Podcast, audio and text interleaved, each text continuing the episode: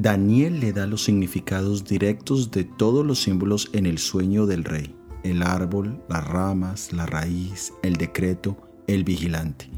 La sentencia venía del Altísimo, del Creador de los cielos y la tierra, el mismo que en el primer sueño cortaba sin mano humana la roca que destruía todos los reinos humanos y establecía uno que jamás será destruido.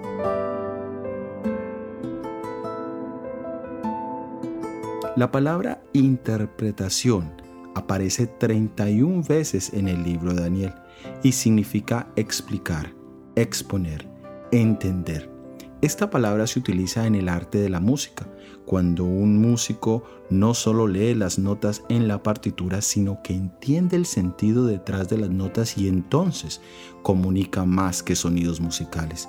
Lo mismo sucede con los idiomas. Cuando un intérprete traduce más que el significado literal de las palabras, pero comunica emociones y significado, entonces es un verdadero intérprete. El propósito de Dios a través del libro de Daniel no es solo mencionar eventos o fechas, Él quiere que veamos su poder, su autoridad, pero sobre todo su amor.